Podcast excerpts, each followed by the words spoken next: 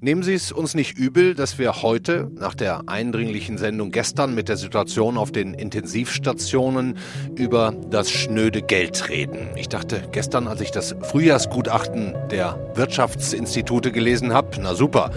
Die Löcher in der Staatsbilanz, die Kosten durch die Pandemie, die sollen jetzt bezahlt werden, indem wir alle zwei, drei Jahre später in Rente gehen. Erst mit 69 oder 70. Und wer überhaupt, ab welchem Alter würde das gelten, wenn sich die aktuelle oder kommende Regierung überhaupt darauf einigen könnte? Oder ist eine Erhöhung des Renteneintrittsalters eigentlich sowieso dringend nötig? Stichwort Demografie, immer weniger junge, immer mehr alte. Darüber reden wir heute. Es gibt eine Menge Klärungsbedarf. Ich spreche mit unserer Wirtschaftspolitik-Expertin Heike Göbel und anschließend dem Chef des IFO-Instituts Clemens Fußt. Schön, dass Sie dabei sind beim FAZ-Podcast für Deutschland an diesem Freitag, den 16. April. Ich bin Andreas Krobock. Ehrlich gesagt finde ich diese ganzen Zahlen, Demografie, Wirtschaftsprognosen, Arbeitsmarkt, Bruttoinlandsprodukt, was auch immer, einzeln betrachtet schon gar nicht so easy und übersichtlich. Aber wenn man das Ganze dann alles immer noch in Zusammenhang bringen muss, dummerweise jetzt auch noch mit der Pandemie, dann droht normalen Menschen ohne wirtschaftspolitische Ambitionen schnell Überforderung, Unübersichtlichkeit und im schlimmsten Fall Desinteresse, weil es zu kompliziert ist. Ziel heute ist es also, das alles mal auf die Reihe zu kriegen, sodass auch ich es verstehe, denn dann bin ich sicher, Sie verstehen es erst recht. Ich kann also froh sein, dass ich zunächst mal Verstärkung bekomme aus unserem Wirtschaftsressort und zwar von unserer Ressortleiterin Wirtschaftspolitik. Hallo, Heike Göbel. Hallo, Herr Krobock. Vielleicht ist es hilfreich, wenn wir erstmal so tun, als gäbe es die Pandemie gar nicht Schaffen wir es eigentlich, Frau Göbel, mit dem Geld, das wir Arbeitnehmer in die Rentenkasse einzahlen, den Rentnern ihre Pension komplett zu finanzieren oder wird da sowieso jetzt schon quersubventioniert und aus anderen Töpfen was dazugeschoben? Ja, es ist leider so, wie Sie mutmaßen. Es wird schon jetzt heftig äh, quersubventioniert. Die Rentenkasse ist ein Zuschussbetrieb. 100 Milliarden Euro kommen vom Steuerzahler im Moment. Das ist ein Drittel der Rentenausgaben, die quasi aus dem Bundeshaushalt zugeschossen werden, damit die Rentner finanziert sind. Also ein, ein Drittel kann man? Ein Drittel. Ah, okay. Und zwei Drittel werden von den eigentlichen Rentenbeiträgen finanziert? Genau. Zwei Drittel kommt aus den Beitragseinnahmen, die die Arbeitnehmer vom Lohn zahlen. Okay. Und äh, das sind ja sozusagen die, die, die Euros. Wenn wir es jetzt mal in Menschen ausdrücken, kann man, kann man das sagen? Wie viele Rentner haben wir und, und wie viele Menschen, die arbeiten? Wir haben 21 Millionen Rentner, die von der gesetzlichen Rentenversicherung Geld bekommen.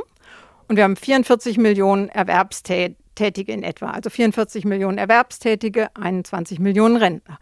Allerdings sind das nur die von der gesetzlichen Rentenversicherung, Pensionäre und so lassen wir jetzt mal hier außen vor. Mhm. Also wenn Sie mir jetzt die Milchmädchenrechnung verzeihen, heißt es ja im Klartext, dass, dass zwei Arbeitnehmer einen Rentner finanzieren müssten. Das kommt ungefähr hin. Und dieses Verhältnis, also diese 20 zu 40 Millionen, grob gesprochen, äh, da sind wir jetzt beim demografischen Wandel, das wird in den kommenden Jahren definitiv weiter auseinanderdriften. Das wird weiter auseinanderdriften, denn wir haben jetzt die Babyboomer, die geburtenstarken Jahrgänge Mitte der 50er bis Mitte der 60er Jahre. Das sind 13 Millionen Menschen, die jetzt nach und nach in den nächsten Jahren in die gesetzliche Rente drängen und ihre wohlverdiente Rente bekommen wollen. Mhm. Kann man, kann man sagen, wie weit? Also kann man ausrechnen, es gibt ein Schicksalsjahr, sagen wir 2030, wo dann klar ist, das Rentnerleben können die Arbeitnehmer dann auf gar keinen Fall mehr auch nur annähernd bezahlen? Das kann man natürlich nicht ausrechnen. Das ist, sind ja doch noch einige Jahre bis dahin und es hängt ja von sehr vielen anderen Parametern auch ab. Nicht zuletzt hängt es auch davon ab, wie viel Rente denn dann eigentlich ausgezahlt wird. Also mit anderen Worten, das, was ein Rentner im Jahr 2030 bekommt, hängt auch davon ab, äh, wie finanzkräftig die Arbeitnehmer sind, die ihn dann finanzieren. Denn die Rente ist ja ein Generationenvertrag. Das heißt, immer die, die jetzt arbeiten und beschäftigt sind und ihre Beiträge vom Lohn zahlen oder ihre Steuern zahlen, die finanzieren die ähm, Rentner im Ruhestand. Hm. Da liegt nichts auf einem Konto. In vielen Jahren haben wir dafür de facto Schulden gemacht. In den letzten Jahren haben wir es ja geschafft, unseren Bundeshaushalt auszugleichen. Das heißt, da wurden dann auch die hohen Zuschüsse aus dem Bundeshaushalt, eben 100 Milliarden Euro quasi ohne Schulden finanziert. Aber in den Jahren vor der Schuldenbremse haben wir auch die Renten zum Teil eben über Schulden finanziert. Hm. Und jetzt kommt auch noch die Pandemie dazwischen. beschleunigt die den ganzen Prozess, so ein bisschen wie auf dem alten Kassettenrekorder im Schnellvorlauf? Die Pandemie sorgt für Finanznot. Wir müssen die hohen Schulden, die in der Pandemie dazugekommen sind, um die Pandemie zu bekämpfen, die werden uns drücken in den nächsten Jahren. Und das sind genau die Jahre, also jetzt Anfang der 20er bis ja, vielleicht Mitte, Mitte der 20er, Ende der 20er, ähm, die werden uns drücken, wenn wir gleichzeitig den wachsenden ähm, die, die wachsende Zahl der Rentner haben, die Babyboomer, die in den Ruhestand gehen. Das heißt, zu den hohen Schulden durch die Pandemie kommt die wachsende Last in den Rentenkassen hinzu. Und das müssen wir irgendwie ausbalancieren. Das heißt, Corona und die Schulden verschärfen unsere Finanznot und es ist nicht ganz zu sehen, wie wir das in den nächsten Jahren beides gut stemmen wollen. Also, wenn wir dann jetzt mal zu den Wirtschaftsweisen kommen, die ja gesagt haben, also wir müssen jetzt das Renteneintrittsalter erhöhen. Ähm, scheint ja gar keinen anderen Ausweg zu geben, als von 67 jetzt auch ganz bald auf 69 zu gehen oder dann auf 71, 73 und so weiter. Es waren in dem Fall nicht die Wirtschaftsweisen, sondern die äh, Wirtschaftsforschungsinstitute, die das Frühjahrsgutachten machen. Aber ich nehme an, die Wirtschaftsweisen würden das fröhlich unterschreiben, was da empfohlen worden ist.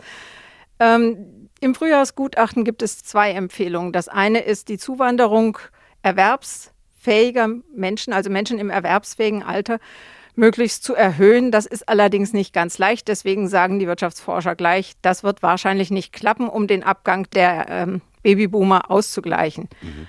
Mit anderen Worten, wir müssen uns darauf einstellen, dass wir vielleicht auch andere Schrauben drehen. Und eine dieser Stellschrauben ist eben bei höherer Lebenserwartung, die ja Gott sei Dank immer noch zunimmt äh, im, im Durchschnitt, dass wir einen Teil der höheren Lebenserwartung eben doch auch im Arbeitsleben verbringen und damit etwas später in Rente gehen. Mhm. Wie fänden Sie es denn persönlich, sorry für die Frage, erst mit 69 in Rente zu gehen? Äh, da es mir bei der FAZ gut gefällt, wäre ich gerne noch viel, viel länger hier als, als bisher gedacht. Ähm, man muss natürlich sehen, dass das Ganze eine, ein, ein Thema ist mit einer langen Übergangsfrist. Wir sind ja jetzt noch immer nicht an der Rente mit 67 angelangt. Wir haben wir erhöhen seit dem Jahr 2012 das Renteneintrittsalter von 65 auf 67 Jahre. Und wenn der neue Vorschlag auf 69 zu gehen überhaupt politisch eine Mehrheit findet, wird man natürlich auch wieder Übergangszeiten haben, die mhm. auch wieder ähm, viele, viele Jahre dauern. Mit anderen Worten, das ist schon ein Vorschlag, der ist jetzt nicht übermorgen Gesetz und dann äh, schon gar nicht in, in wenigen Jahren im, äh, die Realität für die Leute, die sich auf ein anderes Rentenalter eingestellt haben. Okay, das wäre jetzt auch meine nächste Frage gewesen, wie das generell ist. Also ich zum Beispiel, ähm, so nehme ich das meinem alljährlichen Schreiben von der Rentenkasse, kriegt ja jeder, stehen ja immer dann die, die Beträge drin, die man Stand heute bekommen würde, die man äh, bei, einer, bei einem Zuwachs der Rente bekommen könnte. Also ich soll mit 67 aufhören zu arbeiten, steht da drin. Ähm, dann äh, wäre ich jetzt sozusagen von, von einer Erhöhung des Rentenalters auf 69, wäre ich dann mit meinen jetzt 50 Jahren überhaupt betroffen? Wie, wie sind diese Übergänge? Also bei der letzten ähm, Reform des Renteneintrittsalters haben wir einen Übergang von 20 Jahren gehabt. Da ist das sozusagen in homöopathischen Stufen Monat für Monat äh, ist, ist jeder Jahrgang einen Monat später in, in Rente gegangen. Der Jahrgang 1964 ist derjenige, der zum ersten Mal mit 67 in Rente geht. Das heißt, es könnte sie treffen, je nachdem, wo man dann eine Schwelle festsetzt und ob man vielleicht die Schritte etwas größer machen muss, in denen man äh, dann vorwärts kommt. Aber die Wahrscheinlichkeit, dass man lange, lange Übergangsfristen hat, ist, glaube ich, weiterhin sehr hoch. Das heißt also, ich würde dann irgendwo zwischen 67 und 69 vielleicht landen und würde dann mit 68 ein Viertel gehen oder so. Gibt es sowas auch? Ähm, das wäre eine realistische Möglichkeit, wenn es, wenn es einen politischen, wenn es einen politischen Beschluss gibt, der das Renteneintrittsalter höher festlegt, wird der in Stufen erfolgen. Und dann müssen Sie gucken, was in Ihrem neuen Rentenbescheid steht nach so einer Entscheidung, ob Sie davon betroffen sind und ob Sie vielleicht mit 68 drei Viertel dann in Rente gehen. Mhm. Noch ist das ja sowieso alles nicht entschieden. Ähm, wie wäre überhaupt der politische Weg, äh, wenn jetzt die Politik, die Regierung ähm, diese Vorschläge der, der Wirtschaftsforschungsinstitute annehmen würde? Wie, wie wäre da jetzt ein, ein legislativer Weg? Also die nächste Bundesregierung, für, für die derzeitige ist das jetzt zu spät, die nächste Bundesregierung müsste sich äh, mit, ja, die Koalition müsste sich einigen, zunächst mal, dass das ein Ziel ist, das man überhaupt anstrebt. Ähm, dann macht sie ein Gesetz und versucht es durchzubringen. Das ist nicht ganz leicht. Wir haben das gesehen bei der Rente mit 67. Es gab ähm, großen Widerstand der Gewerkschaften, großen Widerstand der linken Seite. Die SPD hadert, äh, hadert bis heute damit. Es gab auch diverse Versuche, das zurückzudrehen. Wir erinnern uns an die Rente mit 63, die wir zwischenzeitlich ja eingeführt haben, um das ein bisschen abzumildern. Das heißt, bestimmte Gruppen der Rentenversicherung können auch früher in den Ruhestand gehen ohne Abschläge. Mit anderen Worten, ein bisschen hat man die Rente mit 67 auch schon ausgehebelt. Mhm. Okay.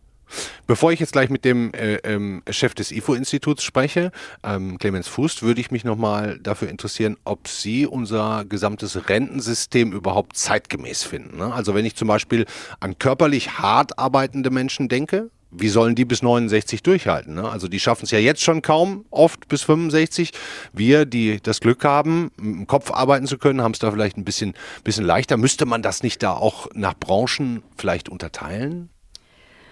Ähm, es gibt natürlich mittlerweile auch eine gewisse Flexibilität im, äh, in, in der Frage, wann gehe ich denn in Ruhestand? Wann kann ich, ich habe gerade die Rente mit 63 angesprochen, ja, früher ja. hatten wir Vorruhestandsregelungen, da wollen wir aber eigentlich nicht hin zurück. Das Ziel muss es natürlich sein, dass wir das Renteneintrittsalter nur verlängern, wenn die Menschen auch entsprechende Angebote an Arbeitsplätzen haben, auf denen sie relativ lange ähm, arbeiten können und dass wir sie dahin auch entsprechend unterstützen ob die Frage, ob ein Rentensystem zeitgemäß ist, ist sehr schwer zu beantworten, weil Rentensysteme sind in aller Regel Mischsysteme, aus, in, in, die ganz viel reinspielt. Wir haben jetzt diesen Generationenvertrag, der überwiegend auf beitragsfinanziert ist. Es gibt natürlich immer mal wieder Ideen eines bedingungslosen Grundeinkommens. Dann würde quasi alles steuerfinanziert. Da wäre dann vielleicht das Rentensystem komplett obsolet. Es gibt äh, Systeme, die stärker auf ähm, Aktienvorsorge oder Betriebsrenten noch sich stützen als unser System. Also ein Rentensystem, ähm, von dem ich sagen würde, das bewundere ich, das ist zeitgemäß, das ist schwer. Vielleicht haben die Schweizer ein ganz gutes, aber im Moment laufen sie auch in Probleme, auch die Niederländer. Ein Vorbild, ähm, wo ich sagen würde, da muss Deutschland jetzt unbedingt hin, das hätte ich jetzt nicht. Hm. Also ich finde eine ähm, noch unbedingt ansprechenswerte Sache ist diese unfassbare Lücke zwischen Frauen und Männern, ne, was, was Rente angeht. Äh, die, unsere Kollegin Antonia Mannweiler hat das auch nochmal aufgeschrieben in den letzten Tagen. Den Text verlinke ich auch in den, in den Show Notes. Ähm, Deutschland hat im weltweiten Vergleich was die erste Welt angeht, Industrieländer habe ich da jetzt äh, auch entnommen, die größte aller Lücken. Frauen bekommen 46 Prozent weniger Geld im Alter. Ist es nicht ja, fast beschämend? Es zeigt zumindest, dass da offenbar ein Problem ist, dass Frauen das Thema immer noch nicht, und das wundert mich eigentlich, weil wir ja schon seit vielen, vielen Jahren, eigentlich Jahrzehnten darüber schreiben, dass Frauen selber vorsorgen müssen, dass sie gucken müssen, dass sie sich nicht in die Teilzeitfalle begeben sollen, dass sie schauen müssen, wie die Arbeit im Haushalt aufgeteilt ist, dass sie auch arbeiten können. Also es wundert mich, dass dieses Problem bei uns immer noch so groß sein soll. Was, was unbestritten ist, ist, dass Frauen immer noch da hinten dranhängen und äh, zu wenig tun und sich zu wenig darum kümmern, rechtzeitig, um das zu ändern. Das Bewusstsein ist einfach bis heute, glaube ich, nicht so da.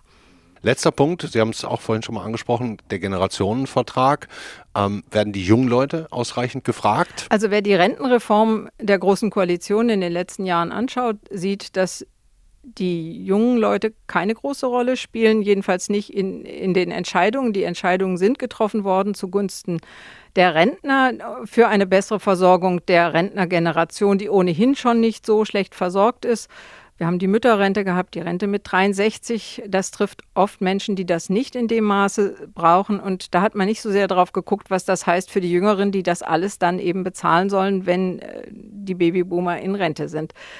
Ähm, auch da finde ich, die Jüngeren müssen sich halt einfach selber stärker einmischen. Es sind Abgeordnete, Jüngere, die versuchen das, aber sie brauchen, glaube ich, dann auch mehr Rückhalt aus dem Volk, wie man so schön sagt. Und ähm, ich glaube, jüngere Leute kümmern sich natürlich nicht früh genug auch, um, auch politisch um dieses Thema. Hm, da, da, dann ist das politische Desinteresse von jungen Leuten in dem Fall tatsächlich kontraproduktiv. Ich denke schon. Es gibt ein, ein großes Interesse an diesem Thema bedingungsloses Grundeinkommen. Das scheint eine gewisse Faszination zu haben, auch für junge Leute. Viele trommeln in diese Richtung. Sie sollten sich aber mal überlegen, ob es das ist, mit dem man im Alter auskömmlich leben kann und was das womöglich für verheerende Nebenwirkungen hat auf die Frage, wer arbeitet dann überhaupt noch, wie viel Geld kann ich da eigentlich erwarten. Ich denke, Sie sollten sich eher dafür interessieren, dass die nächsten Rentenreformen, und zwar wirklich die, die jetzt anstehen für die nächsten 10, 20 Jahre, dass Sie da ihre Stimme ähm, zu Gehör bringen und dass sie der nächsten Bundesregierung wirklich sagen, es kann so nicht weitergehen, dass die Rentenreformen alle zulasten der Jüngeren gehen.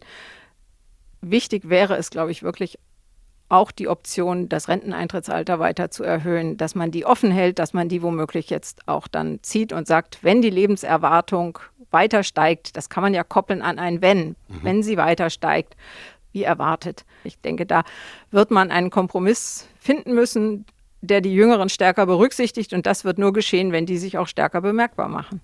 Dankeschön, Heike Göbel. Vielen Dank, Herr Krobock.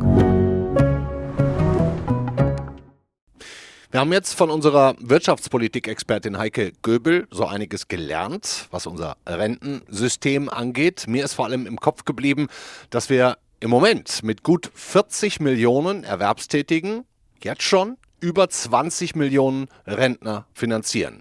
Ja, und mit dem Ausscheiden der Babyboomer in den kommenden zehn Jahren diese Schere immer weiter auseinandergeht, beziehungsweise immer weiter zusammengeführt wird. Klar, dass da Lösungen gefunden werden müssen. Welche? Das besprechen wir jetzt mit dem Präsidenten des IFO-Instituts, das ja auch an diesem Frühjahrsgutachten maßgeblich beteiligt war. Hallo, Clemens Fust.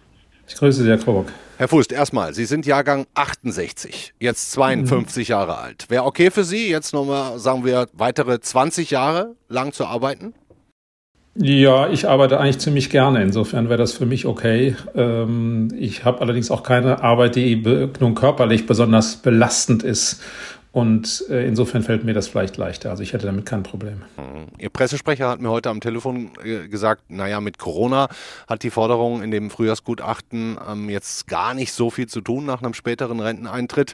Ähm, aber Sie haben doch den Zeitpunkt jetzt mitten in der dritten Welle auch nicht ganz unbewusst gewählt, oder? Naja, wir haben jetzt natürlich das Problem, dass die Staatsverschuldung erheblich angestiegen ist nochmal. Und äh, da äh, werden solche Fragen natürlich besonders drängend. Äh, Rentenversicherung, die Ansprüche der älteren Generation, das ist ja sowas ähnliches wie Staatsverschuldung. Man nennt es implizite Staatsverschuldung. Und insofern ist die Frage, wie man das jetzt löst, natürlich nochmal drängender geworden durch die Pandemie. Also wie so eine Art Brennglas sozusagen. Ja, genau. Also wir äh, sehen ja, dass die Staatsschulden derzeit ansteigen. Insgesamt insgesamt wahrscheinlich um 20 Prozent des Bruttoinlandsprodukts, also ungefähr 600 Milliarden Euro. Das ist ziemlich viel Geld. In dem Gutachten steht auch, es gibt eigentlich nur zwei Möglichkeiten, um es in Zukunft noch zu schaffen, dass die Arbeitenden, die Ruheständler finanziell so halbwegs tragen können. Entweder alle arbeiten länger oder wir bekommen deutlich mehr qualifizierte Zuwanderer oder natürlich auch beides zusammen. Was halten Sie für am realistischsten? Ja, wir haben da verschiedene Stellschrauben. Ich fürchte, die müssen wir alle nutzen. Wir können also nicht sagen, wir äh, konzentrieren uns nur auf eine An Anpassung. Die Herausforderung ist so groß, dass wir alle Stellschrauben nutzen müssen.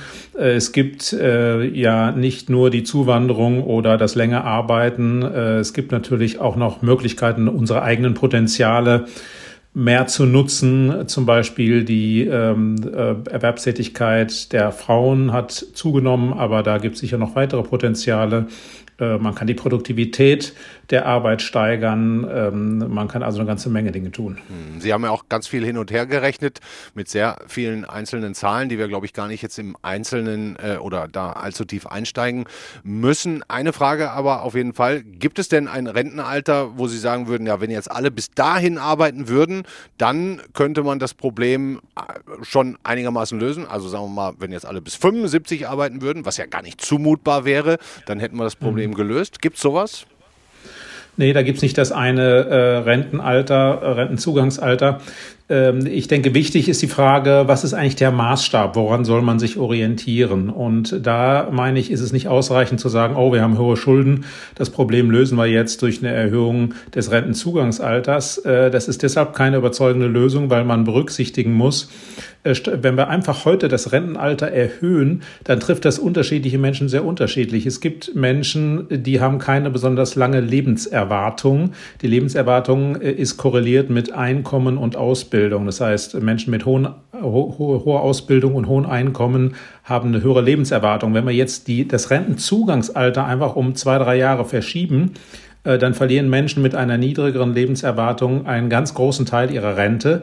Das Ganze ist also so eine Art Umverteilung zugunsten äh, der äh, Hochqualifizierten und derjenigen, denen es sowieso schon besser geht. Ja. Äh, das muss man berücksichtigen. Deshalb ist äh, die richtige Orientierung meines Erachtens die Orientierung an der Lebenserwartung. Die steigt für alle, sie ist aber unterschiedlich. Und also sozusagen in dem Maße, in dem die ansteigt, sollte man auch das Rentenzugangsalter erhöhen, sollten wir länger arbeiten, aber nicht als generelle Anpassung, um das Schuldenproblem zu lösen. Hört sich aber ein bisschen so an, als äh, könnten wir gar nicht sagen, eine, ein gleiches Renteneintrittsalter für alle. Das, das klingt jetzt nicht so, als wäre das die, die, die ewige Lösung, sondern man müsste unterteilen körperlich naja, halt Arbeitende früher raus zum Beispiel, oder? Ja, darüber könnte man auch diskutieren. Äh, teilweise ist das ja in Ansätzen auch schon vorhanden. Aber äh, derzeit sprechen wir ja über die Erhöhung des Rentenzugangsalters. Und da würde ich sagen, Vorsicht, das ist angemessen, weil in allen Gruppen die Lebenserwartung zunimmt. Äh, das ist aber kein angemessenes äh, Instrument, um pauschal die Rentenkasse zu sanieren. Da wäre es fairer, muss man sagen, äh, Renten zu senken denn dann sind alle gleichmäßig betroffen, also auch diejenigen, die eine längere Lebenserwartung haben und deshalb auch eine längere Rentenbezugsdauer. Hm. Glauben Sie im Ernst, dass irgendein Politiker noch in eine Wahl geht mit dem Versprechen, wir senken die Renten? Naja, man kann den Rentenzuwachs beschränken. Äh, das ist natürlich unpopulär. Äh, Politiker verteilen immer lieber Wohltaten, als ähm, zu sagen, Leute, das Ganze hat Grenzen, aber äh, das sollte einen nicht daran hindern, das Richtige vorzuschlagen. Also das muss man sich ja wirklich überlegen, wo, wenn die Mittel begrenzt sind, dann muss es auch möglich sein, über zumindest langsameres Rentenwachstum zu sprechen, insbesondere wenn das eben fairer ist als eine aus einer Erhöhung des Rentenzugangsalters. Mhm ich habe gerade schon gesagt, Sie haben viel hin und her gerechnet, ähm, um vielleicht mal zu unterstreichen, wie dringlich die ganze Angelegenheit ist. Gibt es sowas wie ein Horrorszenario, das es unbedingt zu vermeiden gilt? Naja, mit Horrorszenarien muss man vorsichtig sein, aber äh, es ist klar, wenn wir nichts tun, äh, dann wird die Demografie alleine dazu führen, dass wir eben sinkendes Wachstum haben und immer mehr Menschen, die vom Sozialstaat versorgt werden müssen. Das würde dann bedeuten, dass die Staatsschulden steigen und irgendwann eben die Renten nicht mehr sicher sind äh, und die Staatsfinanzen insgesamt auch nicht mehr solide sind. Das müssen wir unbedingt verhindern. Wann wäre das denn im schlimmsten Fall soweit? Ja, auch da gibt es keine feste Grenze. Die, ähm, äh, die, die Frage, wie hoch Staatsschulden sein können, ist eben offen. Die Grenze ist dort, wo die Gläubiger des Staates, das sind ja wir alle, wenn wir äh, Bundesanleihen äh, kaufen, äh, das sind Investoren, wenn die das Vertrauen verlieren, in die Zahlungsfähigkeit des Staates, dann ist die Grenze der Staatsverschuldung erreicht. Nur führt das dann auch direkt in die Katastrophe. Das heißt, von dieser Grenze muss man ganz eindeutigen und sehr großen Abstand halten. Hm. Herr Fust, uns hören ja auch viele junge Leute zu. Ähm, wie sollen wir denen erklären, dass die heutigen Rentner überwiegend, sage ich jetzt mal, es gibt natürlich auch Ausnahmen, aber überwiegend doch ganz gut finanziell ausgestattet sind, oft auch schon frühzeitig mit schönen Regelungen aus dem Job gegangen sind. Und dieses Gap, von dem wir reden, das hat man doch eigentlich schon vor 20 Jahren kommen sehen. Ähm, wie, wie soll man den jungen Leuten klar machen, dass die das jetzt alles tragen müssen?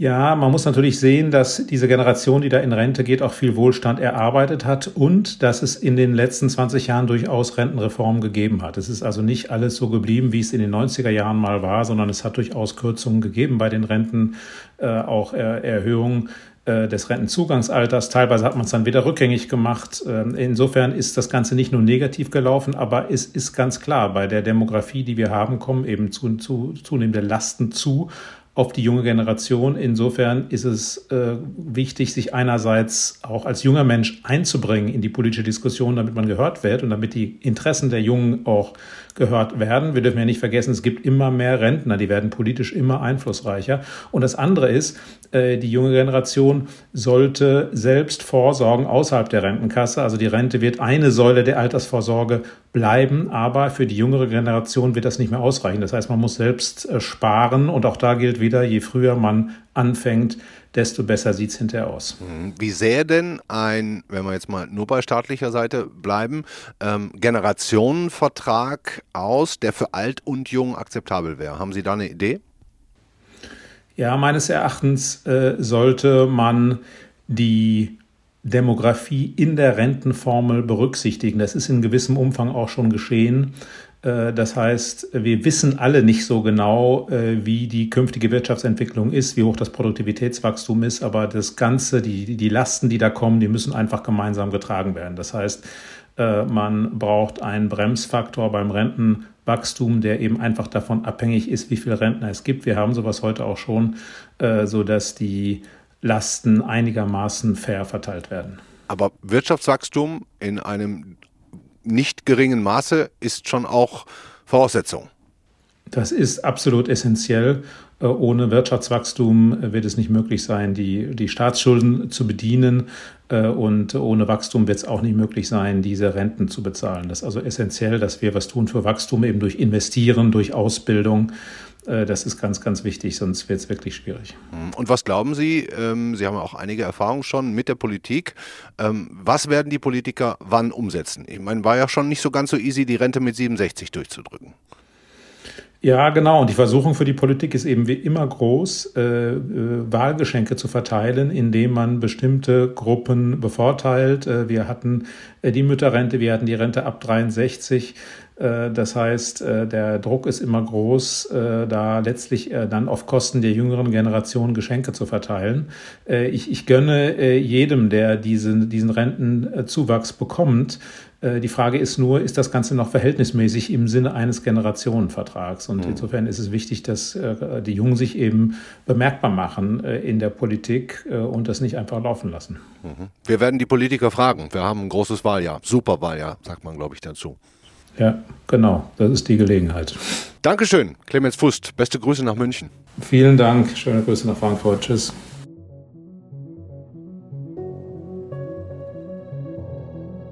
Die Babyboomer gehen in Rente in den nächsten zehn Jahren und keiner weiß eigentlich so genau, wie das alles finanziert werden soll. Die Renten, die da bezahlt werden müssen. Der Generationenvertrag.